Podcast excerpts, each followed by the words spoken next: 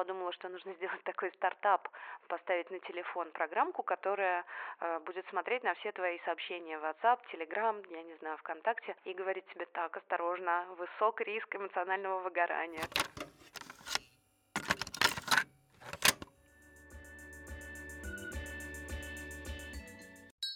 Нейрочай. Всем привет! Это подкаст о том, как устроен мозг, зачем это знать и что с этим делать. Меня зовут Виктория Земляк. И я Владимир Михеев. Сейчас полдень, Санкт-Петербург, студия «Две дорожки». У нас в гостях Полина Паничева. Привет. Полина э, компьютерный лингвист, она преподаватель Высшей школы экономики и сотрудник Воронежского государственного педагогического университета. Все верно? Да, все так. Мы поговорим с Полиной о том, как можно выявить разные психологические особенности автора по тексту с помощью машинного обучения и семантических моделей. И разберемся, почему учеба в Санкт-Петербургском государственном университете круче, чем магистратура в Ирландии. Я бы хотела сразу оговориться и сказать, что выявление психологических особенностей по тексту — это такое очень сильное утверждение. То есть э, мы скорее пытаемся найти признаки, которые с какой-то точностью нам будут подсказывать э, какие-то психологические характеристики или состояния автора данного текста. Иногда эта точность высока, а иногда эта точность очень низка, и у нас просто есть какие-то корреляции. Ну, хорошо, спасибо большое за уточнение. Давайте тогда разберемся как раз э, совсем по порядку, что вообще такое психологические особенности, то есть что можно понять об авторе по тексту. А, вообще работ на эту тему сейчас очень много, и они начинаются от э, каких-то стабильных характеристик, то есть э, характеристики личности, э, и заканчиваются какими-то временными состояниями человека, как настроение, эмоциональные какие-то проблемы или хорошее самочувствие. А, мои работы были посвящены а, выявлению темных черт личности. Это а, нарциссизм, макиавелизм и неклиническая психопатия. Э, субъективному благополучию человека. Э, там еще были посттравматические симптомы и отчуждение моральной ответственности. И одна из последних моих работ э, посвящена характеристикам текстов людей, у которых диагностирована шизофрения. Очень вот, интересно. Даже шизофрения. Давайте попробуем разобраться по отдельности с каждым из этих исследований. Да, я бы сначала спросила про методики. Вот как это работает? Допустим, я хочу определить не знаю, некую характеристику, будь это будет психопатия или шизофрения, или даже что-то еще более простое. Хотя вот, бы возраст автора. Да, передо мной текст, на что я должна смотреть и что с этим делать. Ну, смотрите, во-первых, нам нужен не просто текст, да, а нам э, нужны тексты, Э, которым сопоставлены психологические или демографические характеристики, которые мы хотим выявить. Ну, то есть это задача классификации? Для начала это задача получения психологических данных, угу. которые можно получить Я с помощью понимаю. опросника, например. И тогда каждый текст, ему сопоставляется э, набор психологических характеристик автора. Это делается психологами, в этом никак не участвует анализ данных или лингвистика. Лингвистика подключается на следующем этапе, когда мы воспринимаем весь этот эксперимент как эксперимент по корпусной лингвистике. То есть у нас есть вот этот корпус текстов, и каждому тексту э, сопоставлены определенные э, психологические показатели авторов. И дальше мы делаем э, классический такой э, эксперимент э, по анализу текста и машинному обучению. Мы выявляем некоторые наборы характеристик. Э, в моих работах это были лексические характеристики, то есть просто слова, которые встречаются в текстах, морфологические характеристики, такие как часть речи, и семантические характеристики, то есть темы, на которые говорит автор, либо то, насколько эти темы быстро меняются. И каждому тексту э, сопоставляется вектор из этих признаков. А как это вообще все выглядит? Допустим, мы ищем психопатию, и мы смотрим, допустим, на слова, получается, да, насколько они часто употребляются. То есть мы можем сказать, что этот человек употребляет много слов ну, или на таких-то, и поэтому он больше похож на психопата. Я все верно говорю? Uh, ну, психопатия uh, вместе с нарциссизмом и макиавелизмом мы их изучали как темную триаду психологических характеристик. Ой, вот да, давайте тогда для начала оговоримся, что за темная триада. Да, да, это важно, потому что мы так говорим психопатия. Эм, тут нужно подчеркнуть, что это не клинические характеристики, то есть каждый из нас имеет больше или меньше склонности к нарциссизму, макиавелизму и психопатии. Понятно, что какие-то крайние значения на этой шкале будут, скорее угу. всего, давать диагноз. Но нас это не интересовало. Мы говорили о более-менее здоровых людях, и мы говорили о степени, в которой данный, призна... Э, данный признак выражается у данного человека. И мы получали эти данные с помощью опросника э, на Фейсбуке. То есть люди, которые проходили опросник, э, давали нам возможность скачать их публичные тексты из Фейсбука. Угу. И на этих текстах мы смотрели, какие характеристики мы можем э, вытащить и сопоставить э, с вот этими тремя темными чертами. В частности, вы упомянули психопатию. Это очень интересная история. Психопатия характеризуется эгоцентризмом, бесстрашием, импульсивностью, конформностью к каким-то социальным нормам. Мы получили очень интересные вещи. Люди, которые имеют большее значение по шкале психопатии, они склонны э, говорить о политике, о власти, об организациях и о каких-то властных фигурах, таких Ой, как президент, интересно. генерал. Особенно интересно, когда мы сравниваем вот эти лингвистические результаты с так называемой факторной моделью психопатии, которая как раз включает вот эти вещи: эгоцентризм, Факторная модель. Факторы — это э, характеристики, которые э, определяют психопатию. То есть психопатия — это не всегда такой однородный конструкт, а это несколько черт, которые особенно сильно выражены угу. у людей с э, высоким значением психопатии. А, как признаки. Да, это просто несколько признаков. Угу, поняла. Да, у нас остались, э, получается, люди с нарциссизмом и макиавиализмом, раз мы разобрались с психопатией. Да. Э, люди с нарциссизмом, они, наверное, самые простые э, в этой триаде.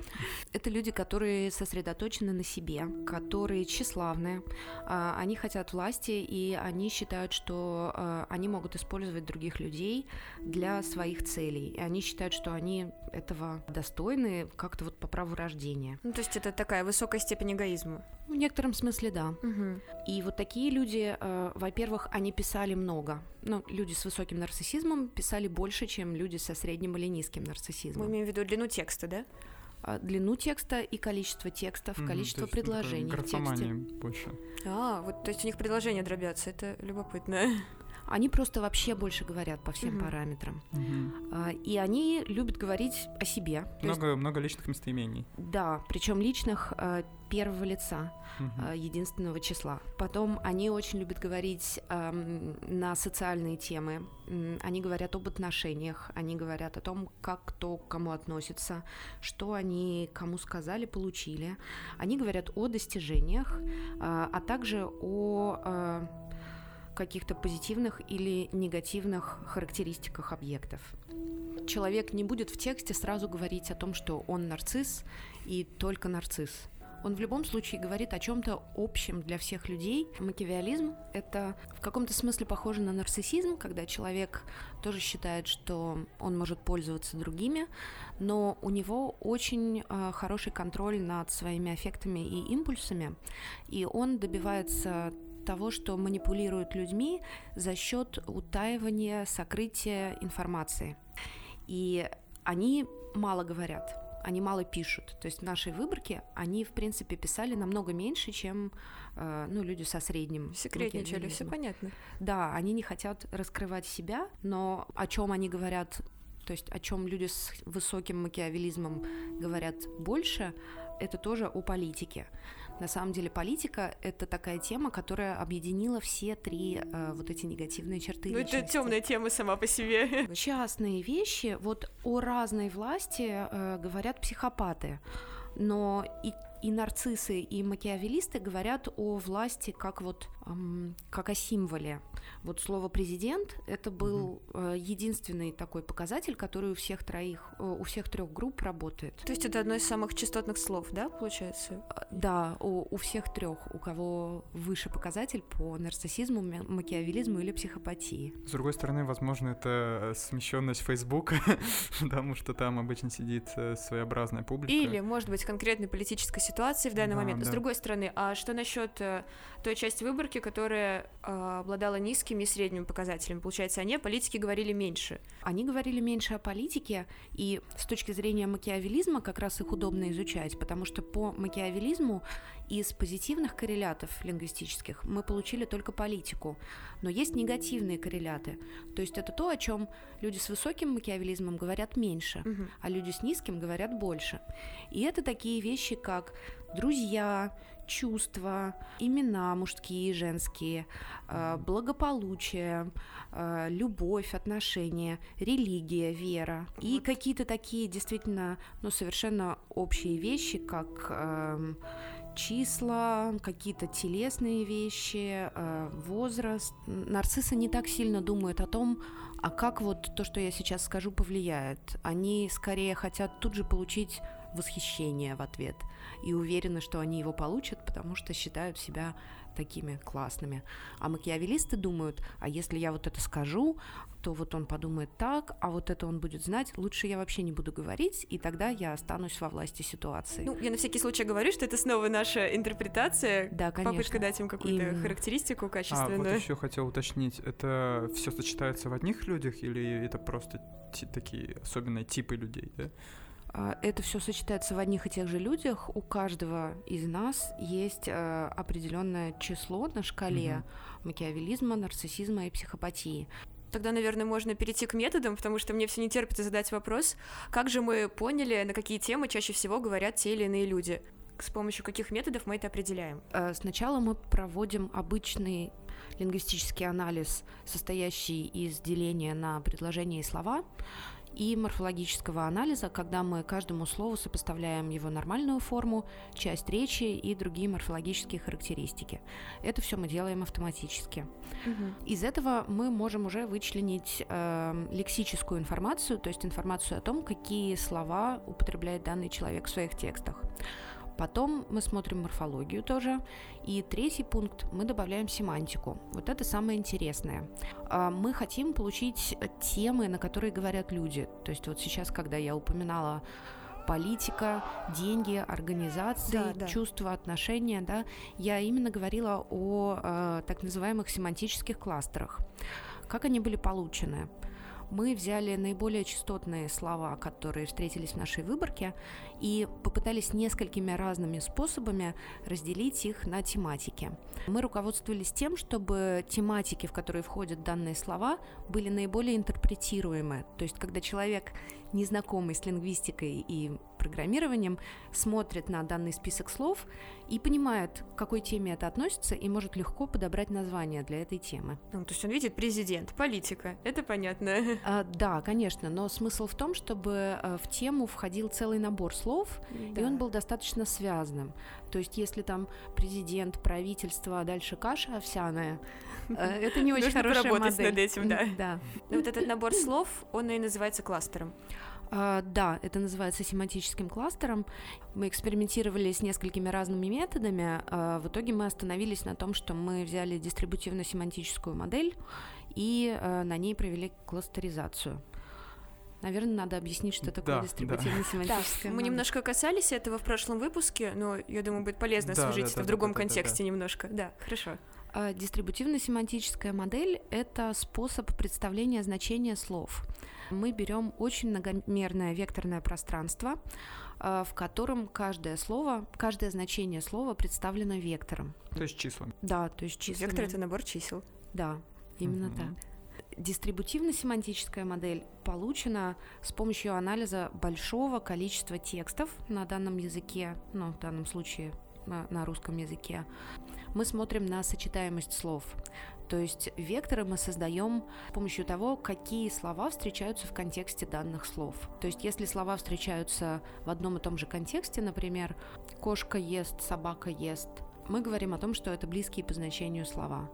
То есть, а... если это векторы, они как бы близко друг к другу расположены в своем да. многомерном векторном пространстве. Да, именно так.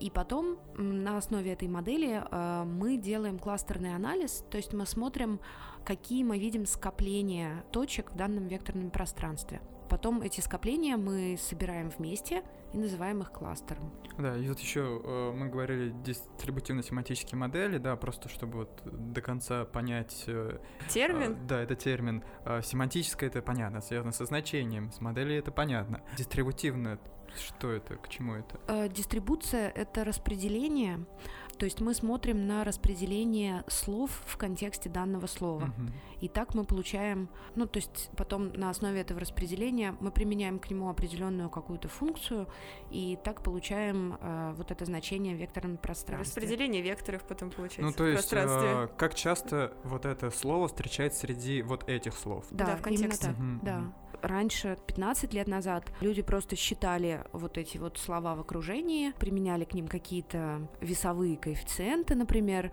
Более редкие слова считались более значимыми, а, ну, потому что более частые слова, они употребляются всеми, да, и они дают меньше информации. Сейчас уже такие модели строятся намного более сложным образом, то есть вот эта информация о распределении слов в контекстах других слов, она подается на вход в нейросеть, и так, например, получается модель Word to Vec, на основе которой мы работали. Нейрочай. Мы обсуждали сейчас психопатию. Обсуждали Давайте про... перейдем к шизофрении. Ну, шизофрения это вообще другая история. Это заболевание. Шизофрения характеризуется э, набором так называемых характерных симптомов. Это бред, галлюцинации, дезорганизованная речь, дезорганизованное или кататоническое поведение и негативные симптомы. Это абулия, эмоциональное уплощение. А, потом должна быть обязательно социальная или профессиональная дисфункция, когда человек не может а, нормально себя проявлять в социуме, работать или учиться. Вся эта история должна длиться как минимум полгода. При этом как минимум один месяц должны присутствовать какие-то из вот этих э, характерных симптомов. Да, что значит позитивные и негативные симптомы? Да, вообще проще всего вот э, группировать симптомы при шизофрении на позитивные, негативные и симптомы дезорганизации. Позитивные симптомы это такие симптомы, которые присутствуют у человека с диагнозом, но их нет у здорового человека. Это такие вещи, как галлюцинации и бред. Их нет у здоровых, но при шизофрении они появляются. То есть это что-то лишнее, что добавляется, поэтому называется позитивное, а не потому, что это что-то хорошее. Галлюцинации, так здорово. Всегда мечтала. Негативные симптомы — это наоборот, когда при шизофрении э, что-то пропадает или снижается. Но ведь мы не все это можем по тексту понять. Нет, совершенно нет. По тексту мы как раз больше понимаем о симптомах дезорганизации, и в основном э, речь идет о дезорганизации мышления. Можно пытаться изучать дезорганизацию мышления на основе тестов, когда человеку предлагают, например, классифицировать предметы, назвать основные отличия между предметами. А еще дезорганизованную речь можно пытаться выявить э, на основе текстов. И это начали делать наши коллеги в Америке еще в 2007 году. Довольно давно. Да, на самом деле удивительно, что вот первые эксперименты на эту тему были так давно. Они сделали довольно много экспериментов, и они брали просто тексты э, людей с диагнозом шизофрении, и э, просили э, ответить на какие-то вопросы, например, назвать несколько слов из группы фруктов, например, или транспорта, назвать несколько слов подряд. И они как раз пользовались э, дистрибутивно-семантическими моделями для того, чтобы формально попытаться оценить в текстах и в ответах этих людей, насколько семантически связаны соседние слова, которые э, говорят люди с диагнозом по сравнению со здоровыми людьми. А как мы определяем семантическую связанность? Вот мы как раз берем э, вот эту дистрибутивно-семантическую модель. А, ну то есть можно как-то с теоретической точки зрения рассмотреть, а можно с помощью Word века того же самого? Да, конечно. То есть брали, тогда не было еще Word века, может быть, поэтому Появился потребовалось... в 2013 году. Как вы помните, мы с прошлого выпуска. Да, и вот потребовалось еще 8 лет для того, чтобы лингвисты к этой теме вернулись. И вот э, исследователи, лингвисты и психиатры психиатры, они получили очень интересные результаты. Они увидели, что у людей с диагнозом шизофрения в их устной речи и результатах экспериментов, где они устно отвечают на какие-то вопросы, семантическая связанность между соседними словами и соседними э, контекстными окнами, она ниже в среднем, чем у здоровых людей, которые отвечают на те же вопросы. То есть, получается, они сочетают слова, которые обычно не сочетают люди. Нормально. Э, грубо говоря, да. Это американское исследование, то есть это английский язык, я правильно понимаю? Да, это англоязычный материал, американское исследование. Вот ну уже вот хочется заранее спросить, отличается ли от русского? Оно, да, на русском материале. Да, на русском мне было от языка. очень интересно это посмотреть, потому что с тех пор было проведено еще несколько исследований на английском материале и на немецком не нами, нашими коллегами, с помощью вот этих более сложных и более точных семантических моделей. И, в общем, э, результаты скорее подтверждали вот это понимание, что семантическая связанность э, при шизофрении в среднем ниже. Но речь идет об устных текстах. Мы хотели посмотреть на русский язык, но у нас были только письменные тексты людей, которые страдают шизофренией. И этот фактор тоже нужно, наверное, учесть. Речь идет всегда не более чем о 50 информантах. То есть это очень небольшое количество текстов, созданное очень небольшим количеством авторов или говорящих, потому что очень сложно найти людей с диагнозом шизофрении. Мы получили на наших письменных текстах, у нас было 12 текстов э, людей с диагнозом и 12 текстов здоровых людей, которых мы подбирали примерно по возрасту и полу, чтобы они соответствовали людям с диагнозом шизофрении. Ну, это такая тоже важная вещь. Сбалансировать выборку. Да, именно так. Э, мы получили, что у людей с диагнозом э, семантическая связанность выше в их письменных текстах, чем у здоровых людей. Как То же есть, так получается? Вот да, это противоположный результат, чем те результаты, которые получены на англоязычных, немецкоязычных выборках. Здесь, наверное, надо учитывать, что мы работали с письменными текстами. Мы увидели, что люди с диагнозом, они начинают говорить вроде как достаточно логично, понятно, тема развивается, но достаточно быстро темы перестают развиваться, и они как будто кружатся вокруг одних и тех же слов и начинают повторять, даже если не полностью слова, да, то они начинают примерно повторять, о чем они уже сказали. Но это все равно высокая связность получается. Да, это высокая связность, но э, в отличие от них э, люди без диагноза раскрывали свою тему достаточно долго. Наступала некоторая кульминация между э, серединой и концом э, их текста. И это как раз отразилось в таком параметре, как момент наступления вот этой минимальной семантической связности. У людей с шизофренией наступает достаточно рано в тексте. Они как будто уходят от какой-то темы, а дальше говорят, нет, мы не будем уходить мы лучше поговорим о том, что уже понятно. В общем, у людей с шизофренией такой бесконечный сетап, а панчлайна не происходит. Э, или он происходит слишком рано. Тоже как интерпретацию, я бы, наверное, высказала такое предположение, что в письменной речи э, людям проще себя контролировать. И мне кажется, что вот это могло повлиять на то, что в письменной речи э, люди с шизофренией совершенно по-другому себя ведут. Да, Они как быть, будто тоже правда. себя контролируют и говорят, нам не нужна вот эта минимальная семантическая связанность. Мы тогда потеряемся и не сможем вернуться к нашей теме. Э, это пока только предположение, такое даже кухонное немножко, я бы сказала. А можно еще раз прояснить, почему их сложно достать? Вроде бы вот люди шизофрении, вот они. Люди без шизофрении, так их еще больше. А, достать такие тексты я пока знаю один способ — это сотрудничать с врачами-психиатрами, потому что, в принципе, э, добиться чего-то э, такого, ну, рассказа о своем внутреннем мире от людей с диагнозом шизофрении не может, всегда просто, всего, да. только психиатр. Более того, иногда это люди с диагнозом, но мы даже не знаем, что у них есть диагноз. Психиатр это тот человек, который дает нам четкую вот эту классификацию. Вот они, вот у них есть диагноз. Угу. И э, для этого психиатр должен хотеть сотрудничать, ему должно быть интересно, что получится в итоге. Это как раз очень сложный момент, потому что психиатры очень плохо понимают, для чего им нужны вот эти эксперименты. Им это скорее не нужно. Для них э, они не понимают э, ту фундаментальную цель, которую мы преследуем. Ну, наверное, стоит сказать, не всегда понимаю это.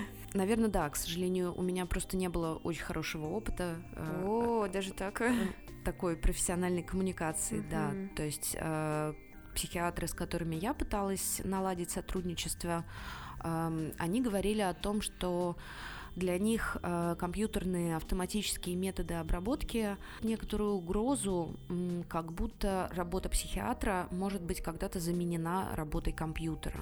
И они вот этого опасаются, они не хотят вот этого, вот этой сверхформализации. Автоматизации, наверное. Автоматизации и упрощения таким образом. То что еще можно посмотреть по словам? Да, я знаю, что у вас еще были проекты по психологическому благополучию, кажется. Да, в нашем проекте исследования текстов с Фейсбука мы смотрели в том числе на психологическое благополучие. Это те же самые люди или да, это были те же самые люди, а, и они заполняли опросник, который придумали и перевели на русский в Всемирной организации здравоохранения. Это а, опросник, который показывает значение субъективного благополучия человека.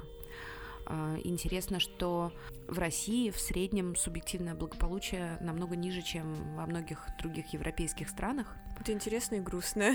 Интересно и грустно, да, это правда. И в России этот показатель 60% это на самом деле показатель, который является с точки зрения Всемирной организации здравоохранения границей между благополучием и депрессией. О, то есть депрессией и то есть мы на грани. здоровьем. В а, прямом смысле. В среднем, в среднем, да. Причем у женщин этот показатель э, не только в России, везде, всегда на 2-3% меньше, чем у мужчин. Класс. Как женщина, живущая в России, я сейчас очень обрадовалась. И это достаточно такие стабильные данные, то есть да. те данные, которые озвучены Всемирной организацией здравоохранения, мы получили числа очень похожие на них, несмотря на то, что наша Facebook выборка, она смещена. Ну, может быть, это говорит о довольно-таки репрезентативности. В этом смысле, наверное, да. Ну, хотелось бы. Хотя, может быть, у людей без Фейсбука жизнь еще хуже. Да, но с другой стороны, мы получили э, отрицательную корреляцию того, как человек использует, как часто человек использует Facebook и насколько он чувствует себя хорошо. Угу, ну, есть, да, да, да. То есть люди, которые э, много раз в день регулярно пользуются Фейсбуком, они, в общем, чувствуют себя хуже. А как понять э, благополучие человека по текстам? Он чаще говорит про позитивные вещи, негативные вещи, вот такие вот вещи?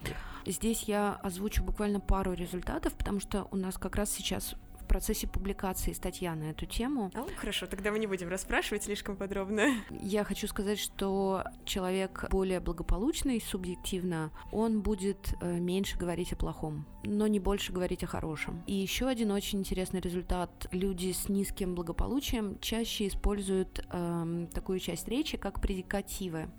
Это такая характерная часть речи для славянских языков, которая представлена такими словами, как нужно, надо, нет, э, стоит, можно, нельзя. Если мы обратимся к работам когнитивных лингвистов, э, вот Анну Вежбицкую я тут имею в виду, мы можем сказать, что э, люди которые употребляют эти слова, они э, скорее склонны э, считать, что не они ответственны за свою жизнь и контролируют свою жизнь, а они э, возлагают это на какой-то внешний объект. Ну, они То скорее типа преодолевают постоянно, да? Преодолевают или наоборот подчиняются. Но главное не mm. что человек говорит «я хочу» или «я могу», или даже я должен, mm. а он говорит, мне нужно, мне нельзя, мне можно. Депрессивно стало немного. Ну, это такая тема, да. Не знаю, как вы, но лично я сейчас стала быстренько анализировать свою речь, искать там предикатив или наоборот отсутствие предикативов. Вот это самое интересное в моей работе, что э, все, что я читаю и пишу по профессиональной теме, я потом могу анализировать про себя, про своих друзей, и это очень интересно. Наверное, это самая интересная часть. Представьте, да. как здорово обучить много-много моделей и создать, например, целый сайт или платформу, где можно определить разные черты своей личности или какие-то другие характеристики по тексту, загрузить текст и что-нибудь Конечно, у меня определять. даже была такая идея э, сделать э, словарь, э, ну, был такой уже сделан словарь на основе английского языка, называется Linguistic Inquiry and Word Count.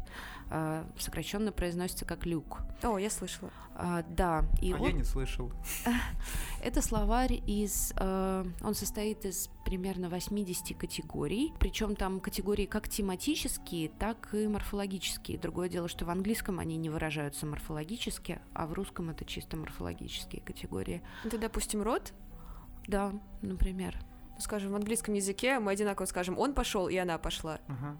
А в русском языке окончания различаются, как видишь. Так, и что это дает? А, это дает категоризацию э, словоформ, который говорит или пишет человек. Мгм. И вот, э, вот эти психологи, которые делали такой словарь англоязычный, они уже много лет, э, около 2000 года, по-моему, они сделали первую версию, э, и вот они его используют для того, чтобы пытаться сопоставить вот эти категории слов, которые они выявили, э, с различными психологическими вещами, совершенно разными. От там склонности к суициду, пол, возраст давно уже изучены, э, и заканчивая там чертами характера. Нейро. Чай. Интересно, насколько хорошо у них получается. Э, Это всегда не очень большая точность и не очень большие корреляции. И у меня как раз была мысль, э, то есть мы на самом деле уже делаем похожий словарь, мы пытаемся адаптировать э, подход вот этого словаря э, и применить его к русскому языку в сотрудничестве с коллегами из Воронежского педагогического университета. И я подумала, что нужно сделать такой стартап, поставить на телефон программку, которая э, будет смотреть на все твои сообщения в WhatsApp, Telegram, я не знаю, ВКонтакте, и говорить тебе так, осторожно, высок риск эмоционального выгорания, что-нибудь такое. Это интересно, да, не обязательно же, это может быть не только словарь, но и те же дистрибутивно-семантические модели. Просто загоняем текст-модельку и что-то смотрим. Э, да, их можно туда добавить. На самом деле, главное это сделать эм, какую-то базовую выборку. программу, а потом э, человек сам может загружать туда любые словари, которые он захочет. Если он, например, хочет понять, э, какую часть времени он посвящает разговор- разговорам о работе, а какую часть разговорам на другие темы, э, он может просто вбить словарь из своих э, из терминов из своей профессиональной области. Э, Но вот тут для меня начинается сложный этический момент. То есть очень хочется это применять, и в том числе для компаний. Сейчас есть такая область э, HR Technology, и я как раз очень хочу сотрудничать с такими компаниями, чтобы помогать им больше понимать о том, как себя чувствует сотрудник, и, может быть, давать сотруднику возможность дать обратную связь о том, что ему нравится или не нравится. Но здесь мы сталкиваемся с этикой, то есть нам нужно быть уверенными, что э, эти данные не будут использоваться начальством для того, чтобы увольнять сотрудника, Да, злоупотребляете. да, или снижать ему зарплату, или как-то наказывать его за то, что он сказал не то слово. Тут еще непонятно, как это сформулировать правильно, этически, юридически. Это совершенно новая область, которая потенциально даст очень много хороших результатов и сможет сделать, мне кажется, жизнь людей лучше и продуктивнее. Как вот это не использовать против людей? Раз уж мы затронули эту тему, определение всяких психологических особенностей по тексту, то это, можно сказать, очень горячая вещь в последнее время. Да, да, это так. Этим много кто занимается, это очень популярно. И это началось э, с англоязычных текстов, перешло постепенно к нам в Россию, но у нас все запаздывает на несколько лет. Довольно типичное да, начало. Э, эти исследования, наверное, ну, стали популярны с анализом тональности. Анализ тональности текста — это выявление того, какое отношение человек выражает в этом тексте. Причем отношение может быть к объекту в тексте, к самому себе. Это может быть даже отношение кого-то из э, героев повествования этого человека. В анализе тональности не всегда даже делается это разделение. То есть это достаточно грубая такая, ну, началось как грубая такая классификация на позитивное отношение, выраженное в тексте, негативное и нейтральное. Ну, на самом деле, иногда нейтральное исключают, иногда ищут только позитив, негатив. Это дальше зависит от задачи. Иногда это как регрессию формулируют. То есть, предположим, э, отрицатель, что совсем отрицательное это 0, что это совсем положительное это 100, а мы дадим значение тексту по шкале от 0 до 100. А, Наверное, это начали делать, но чуть позже, когда я этим стала заниматься э, сначала в, э, в магистратуре в Ирландии в 2008 году, и потом приехала это делать в Россию в 2010. э, Я в основном имела дело с шкалой минус 1, 0, 1. Вот, то есть вы, получается, так. были у самых истоков. В России, получается, да. Это очень любопытно. Ну, мне повезло, потому что я как раз в магистратуре в Дублине занималась вот этой темой, и там я вообще научилась автоматической классификации текстов, э, какому-то, какому-никакому анализу данных. Я поняла, как пишутся статьи, как проводятся эксперименты, то есть какую-то вообще вот эту научную кухню я, наверное, освоила там. Ну и научилась, конечно, многому в плане программирования. И потом, когда я вернулась сюда, в Россию, оказалось, что в этом очень нуждаются индустриальные компании. И я стала работать с такими компаниями. Вот, в частности, у меня был очень классный проект – мы делали для авиакомпании э, автоматическую классификацию отзывов. То есть клиенты писали на сайте свои отзывы. Это могли быть жалобы, вопросы или благодарности. И мы пытались автоматически сказать, в какой отдел нужно направить данный отзыв клиента и что Это уже такое делать. тематическое моделирование немножко. А с тональностью мы пока что ограничены только положительное и негативное, да, других э, значений мы пока выявить не можем. Все зависит от того, как ты разметишь данные, которые ты поместишь в свой алгоритм. Вот, а я, вот это ответ из... компьютерного лингвиста. Извините, пожалуйста, Нет, отлично. Я как раз примерно то же самое хотела сказать. Э, Все зависит от того, как формулируется задача. Если сначала индустриальные компании хотели знать, все ли у них хорошо, плохо или нормально, э, то потом действительно им стало интереснее, э, во-первых, да, какие именно эмоции, а, а во-вторых, а, относительно каких аспектов а, работы компании человек высказывает свое мнение. То есть в плане авиакомпании, например, ему не понравилось, что ему э, нагрубили у стойки регистрации, или ему не нравится, что каблуки у стюардессы недостаточно высокие в самолете. Или наоборот, стюардесса бывало. просто супер была, она должна узнать об этом. Да, да, при том, что на регистрации нагрубили все равно. То есть это уже разная тональность относительно разных аспектов. Было бы интересно понять, как вообще эта индустрия развивалась э, изначально. Я была одна из первых, кто понимал, как делать э, анализ тональности в России в 2010 году. И это выразилось в том, что я достаточно успешно, хорошо работала в нескольких компаниях, э, сделала вот этот проект для авиакомпаний, который я запустила э, со своими коллегами, и я до сих пор общаюсь с людьми, которые там работают. Вот этот проект работает до сих пор. Ну, естественно, там есть какие-то изменения, но авиакомпания реально пользуется вот mm-hmm. этим анализатором автоматическим. Сейчас такое все больше распространено становится во многих фирмах. Да, я думаю, что сейчас этого очень много, и это делают как на основе правил, Э, такой традиционный подход, так и на основе машинного обучения и нейросетки какие-то подключают. Эм, то, что я была одной из первых, э, я еще успешно поучаствовала э, по-моему, в двух даже соревнованиях, которые проводил, эм, проводились в рамках конференции «Диалог». А, там были соревнования как раз по а, анализу тональности. Диалог это... это замечательная русскоязычная конференция для компьютерных лингвистов. Да, такая самая главная, я бы сказала, в России. Она и сейчас проводится. Да, да, да. Просто анализ тональности там уже, наверное, не так в фокусе. А, а вот тогда это было был такой хайп, э, и мы заняли там, ну, в какой-то из дорожек наша система заняла первое место.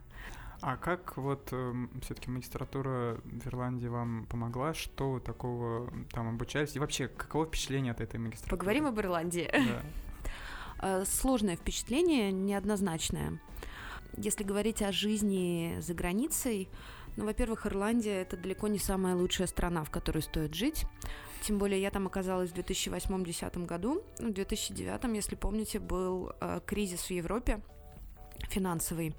И Ирландия была одной из нескольких стран, которые он затронул особенно сильно. И там было достаточно много социальных проблем, то есть моя магистрская стипендия, ее большая часть уходила на съем жилья, при том, что это не было какое-то там шикарное или даже очень хорошее жилье. Это была какая-то самая обычная квартира, которую мы снимали на двоих э, с другой студенткой, то есть у каждой была комната. Э, в самом каком-то простеньком, если не сказать плохом районе Дублина. Э, вот. И ну, для меня именно жизнь там Не могу сказать, что она мне понравилась. То есть там сложно с погодой, там было достаточно одиноко, и у меня вот именно на работе в университете э, не было достаточно крупного комьюнити, в котором я бы общалась, то есть людей, с которыми я бы, может быть, там жила в одном корпусе, ходила бы обедать, постоянно обсуждала бы вопросы рабочие, вот такого не было. Приятелей, в общем. Да, был буквально там один-два человека, ну, тоже не ирландцы. А с ирландцами я пыталась общаться, но языковой барьер, он в любом случае есть, то есть, наверное, не все так даже это остро... для лингвиста. Да, может быть, для лингвиста даже больше, потому что я очень остро чувствую, что даже если я очень хорошо говорю по-английски, я все равно говорю не на том английском, на котором говорят они. Это угу. очень странное ощущение, но ты как будто понимаешь, что ты недостаточно сильно эмоционально чувствуешь все то, что ты говоришь. А уж когда ты не понимаешь некоторые отсылки, которые для носителя языка очень очевидны, становится совсем больно. Да, это как раз такой крайний случай выражения вот того, о чем я пыталась сказать, когда ты не понимаешь шуток, каких-то намеков. И даже оттенков смысла обычных фраз. Да, да. А почему вы тогда выбрали Ирландию, а не какую-то другую страну? А, я была очень молода, я закончила специалитет э, в СПБГУ. У меня не было каких-то конкретных планов, что делать. Мне нравилось уже тогда заниматься наукой. А, у меня уже было опубликовано пару статей, и просто буквально через знакомых моих преподавателей мне предложили вот эту магистрскую позицию в Ирландии. И я подумала, подумала и решила, ну почему бы и нет, я попробую. То есть у меня было ощущение, что передо мной как-то все дороги открыты, и ну, чего ждать. А, вот. Сейчас я бы, конечно, ну, еще раз, много раз бы об этом подумала. А если уж куда-то ездить э, за таким образованием, то куда? Вы знаете, мне сложно сказать. Я думаю, что это очень сильно зависит от человека, потому что у меня многие одногруппницы в меньшей степени одногруппники уехали за границу и там учились, и потом там остались, и там счастливы. Кто-то во Франции, кто-то в Люксембурге, кто-то в Англии. А в Ирландии кто-то остался? В Ирландии осталась как раз вот девочка, с которой мы снимали квартиру. Она там стала встречаться с э, англичанином, вышла за него замуж. И... А, но это у нас лингвистика, она именно как лингвистика присутствует и в Питере, и в Москве, да. да а да. за границей, там особенно в Америке, я так понимаю, что это скорее такой подраздел компьютер-сайенс э, информатики. Это зависит. Есть же теоретическая и прикладная. А, Наука. Наверное, просто то, что я вижу на конференциях, а, ну, так как у меня это всегда какие-то компьютерные эксперименты, я езжу на а, конференции по компьютерной лингвистике, а, и там в основном как-то я встречаю представителей компьютер-сайенс.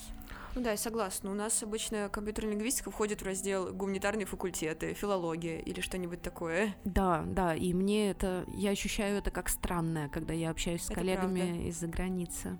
Э, мне хотелось бы еще узнать про лингвистическое комьюнити. Э, есть конференция Artificial Intelligence and Natural Language. Изначально организаторов ее я знала, и э, это такая конференция с достаточно доброжелательным порогом входа, то есть ты не должен быть супер крутым, чтобы туда попасть, э, но ты можешь прийти опубликовать там статью, она уже много лет проводится, и я бы советовала ее. Э, в конференции диалог сто процентов, если ты именно хочешь заниматься вот лингвистикой. Еще аист я бы назвала. Айс, да, я согласна. И я бы вообще это расширила. То есть надо смотреть на конференции по компьютер-сайенс, и чтобы там была дорожка или там какое-то время посвящено э, автоматической обработке естественного языка. Да, NLP. Да, именно так.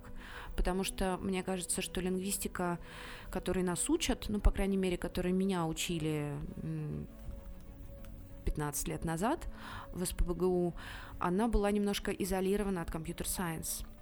И в этом была ее слабость, я думаю. Я думаю, что их надо больше скрещивать и читать больше курсов по компьютер-сайенс для лингвистов.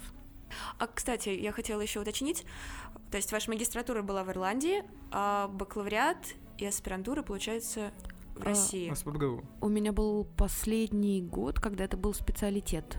Я училась пять лет. А, ага, не бакалавриат, а специалитет. Да, в СПбГУ на филологическом факультете на кафедре теоретической прикладной лингвистики. В какой-то момент она стала называться математической лингвистики. Я, я запуталась, э, когда что, но главное знать, что это не на матмехе, а на филфаке. А, и потом, да, я вернулась в Россию, я несколько лет поработала в тех или иных компаниях, но сохраняла очень хороший контакт со своей бывшей научной руководительницей, и мы так или иначе писали какие-то статьи вместе, я помогала каким-то ее студентам, что-то советовала по поводу их исследований, и в какой-то момент э, она позвала меня в аспирантуру, а у меня как-то так в жизни тогда сложилось, что не то чтобы я очень хотела оставаться работать там, где я работала, и, в общем, я ушла заниматься наукой. А, да, и тогда же появился как раз этот проект э, с коллегами с факультета психологии, с ПБГУ, э, в рамках которого мы вот анализировали тексты Фейсбука, психологическое благополучие и вот это все. Это был 14-15 год.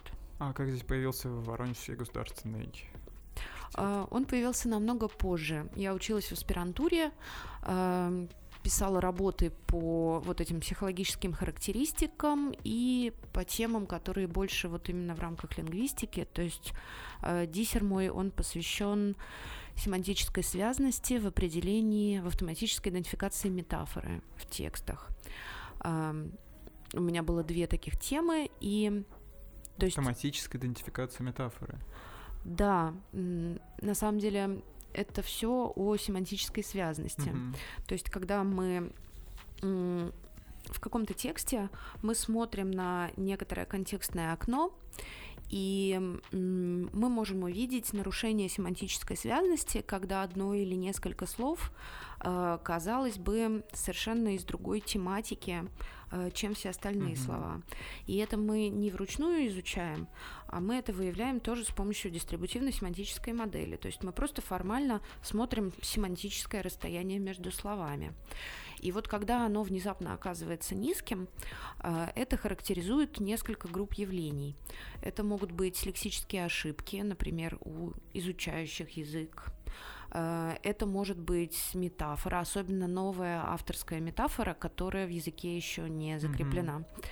Mm-hmm. И это могут быть нарушения мышления как раз вот при шизофрении. То есть это совершенно разные явления, которые лингвистически очень сходным образом себя проявляют. И мне тогда стало интересно, а что же есть на эту тему про шизофрению. И я поняла, что до меня уже кто-то это делал на английском материале. Угу. И я стала искать возможность добыть такие данные на русском языке. И, собственно, так вот на конференции я познакомилась с коллегами из э, Воронежского государственного педагогического университета. И мы стали делать совместные работы. Ну и вот последняя наша работа это как раз про язык при диагнозе шизофрении. На этой семантической ноте можно заканчивать этот выпуск. Уважаемые слушатели, рассказывайте всем о нашем подкасте. Любимые о слушатели. О том, что такое шизофрения, как можно с помощью текста выявить те или иные болезни или психологические признаки, характеристики. В общем, три чая каждому, кто дослушал этот выпуск, и до новых встреч. Всем пока. Пока.